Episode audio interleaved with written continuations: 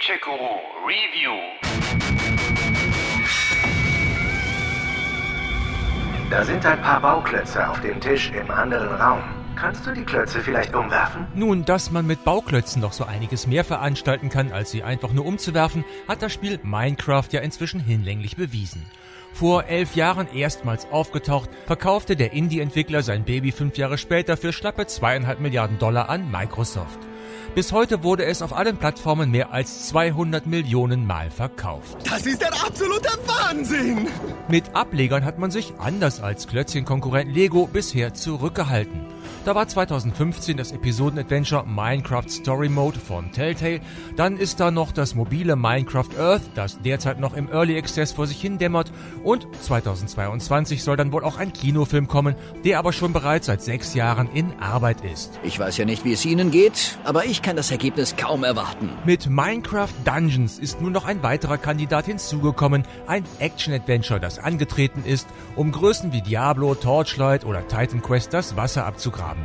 Aber gelingt das auch oder haben sich die Herren der Klötze damit übernommen? Naja, woher soll ich das denn wissen? Das Spielprinzip ist ganz klassischer Diablo-Style. Ihr rennt durch mal mehr, mal weniger zufällig generierte Gebiete, Dungeons und Gewölbe, prügelt auf alles ein, was nicht bei drei auf dem Baum ist, sammelt Loot, öffnet Schatztruhen und rüstet im Lager euren Helden aus. Da setzt man also auf altbewährtes und das ist gut so. Der Anblick kam mir irgendwie vertraut vor. Eine ausgefeilte Story sollte man bei derartigen Hack and Slays dann aber nicht erwarten. Und richtig, auch Minecraft Dungeons liefert da Ware von der Stange. Überraschung. Das Ganze spielt, äh, naja, halt irgendwann. Es war eine Zeit großer Abenteuer und Gefahren.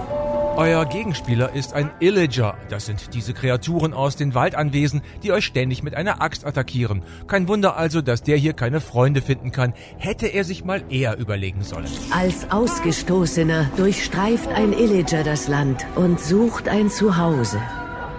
Doch er fand nichts als Hass. Und was macht man dann? Genau. Getrieben von der Wut auf all seine Peiniger, wanderte er ziellos in der Welt umher. Nun ist Bewegung an der frischen Luft ja eigentlich gesund und hilft Stress abzubauen. Bei unserem Illager kam aber etwas dazwischen. Doch nach langer Suche fand der Illager etwas, das alles veränderte. Nein, kein Benimmbuch, das ihm erklärt, dass es einen nicht unbedingt beliebter macht, andere Leute mit einer Axt anzugreifen, sondern die Kugel der Dominanz.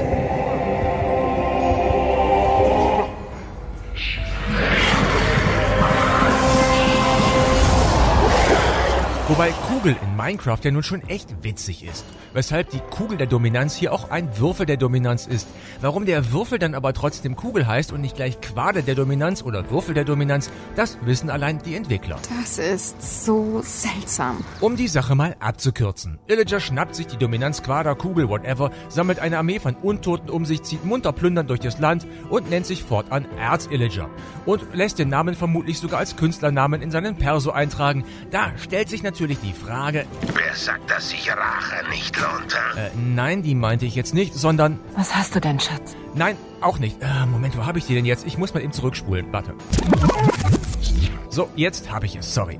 Wer würde den Mut, die Herzensgüte haben, sich der Herrschaft des Erzillagers entgegenzustellen? Und wer hätte das jetzt gedacht? Der Held bist du. Irre!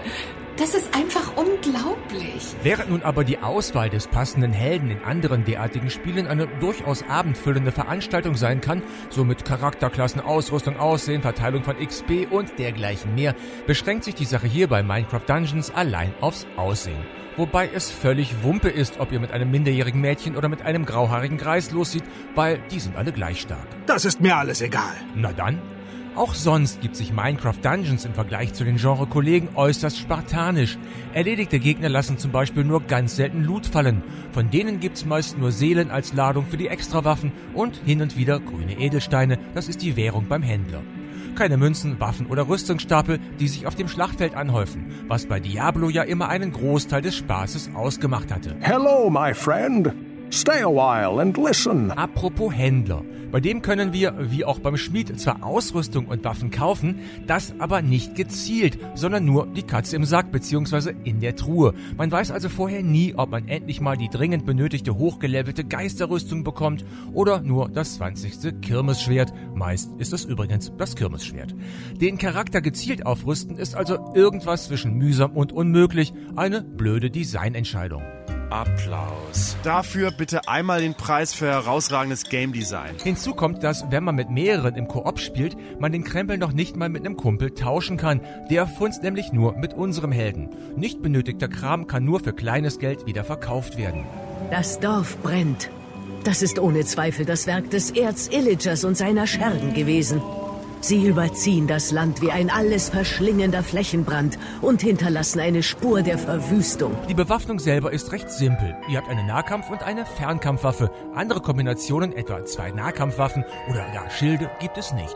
Die Waffen lassen sich ebenso wie die Rüstung mit Verzauberungspunkten in drei Stufen mit Bonuseffekten verbessern. Verkauft ihr dann eine gelevelte Waffe, gibt es die Verzauberungspunkte zurück. Das ist ein fairer Deal. Gut gemacht. Dazu habt ihr drei Slots für Spezialfähigkeiten und Extras wie Amoklauf, Heiltrank, die Beschwörung eines für euch kämpfenden Lamas oder explodierende Pfeile. Die gibt es in unterschiedlichen Stärken, können aber nicht gelevelt werden. Es ist also Glückssache, was man da gerade bekommt. Die Gerüchte sind also wahr. Ja, leider. Das erlaubt aber immerhin ein wenig Taktik, indem man die Ausrüstung im Lager an die Erfordernisse der Level anpasst. Leider ist das Lager, das ihr zwischen den Leveln aufsucht, auch der einzig zuverlässige Ruhepunkt. Eine Pausenfunktion fehlt nämlich, sodass ihr dann gerne schon mal attackiert werdet, während ihr an eurem Helden herumbastelt. Oh, was zur Hölle? Das ist unfair. Unfair ist auch, Achtung Spoiler, der finale Bosskampf im letzten Level. Schon im Level davor geht der sonst dezent steigende Schwierigkeitsgrad am Ende heftig nach oben, weil uns das Spiel plötzlich eine fette Gegnerwelle nach der anderen entgegenschmeißt. Wer dabei seine drei Leben verballert, was schnell passieren kann, wenn man die Angriffsmuster nicht direkt durchschaut, der darf den ganzen Level wieder von vorn beginnen, was gegen Ende schon mal eine Dreiviertelstunde dauern kann. Das sind die Momente, wo man denkt, Was für eine Riesenscheiße. Und wenn ich schon mal gerade am Meckern bin, okay, ich geb's zu, ich tue seit Minuten nichts anderes, also wenn ich schon mal dran bin, wer ist auf die dämliche Idee gekommen, auf der Karte endlose Sackgassen mit Millionen von Gegnern einzubauen, an deren Ende oft einfach nichts als Belohnung auf mich wartet?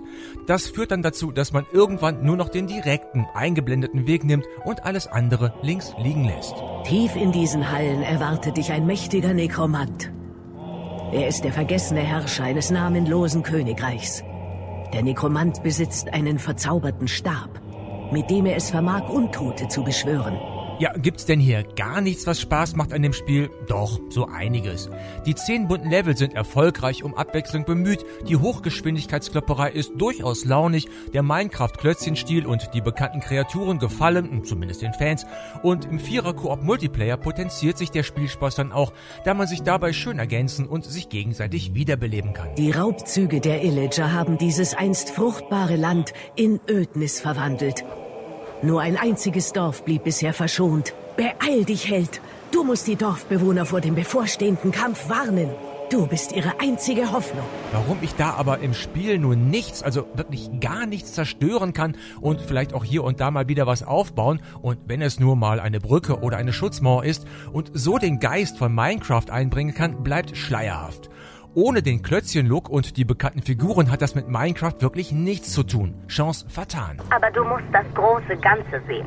Zufallskisten, fehlende Charakterklassen, wenig Minecraft, unfairer Endboss, blödes Speichersystem, Sackgassen ohne Belohnung plus kleinere Bugs. Ja, es fällt schon nicht leicht, Minecraft Dungeons gern zu haben. Es ist solide, simpel gemacht und hat durchaus für kurze Zeit auch seine spaßigen Momente. Aber länger als eine Stunde setzt man sich da nicht dran, dann ist der kleine Hunger auch schon wieder gestillt. Der Erzillager wird nun nicht mehr mit Tränken versorgt und die Hexen werden sich von diesem Angriff nicht so schnell erholen. Seine guten Momente hat Minecraft Dungeons beim Herumexperimentieren mit der Ausrüstung, beim Taktieren mit den unterschiedlichen Gegnern, beim Frustabbau durch wildes Dauerkloppen und natürlich im launigen Multiplayer. Für 20 Euro geht das am Ende schon okay. Mehr als einen soliden, stark vereinfachten, familienfreundlichen Dungeon Crawler im Minecraft-Kostüm solltet ihr aber nicht erwarten. Wer damit zufrieden ist, der darf gerne zuschlagen. Der Erzillager flieht zum Befestigungswall. Lass jetzt nicht nach, Held. Er darf nicht entkommen. Gamecheck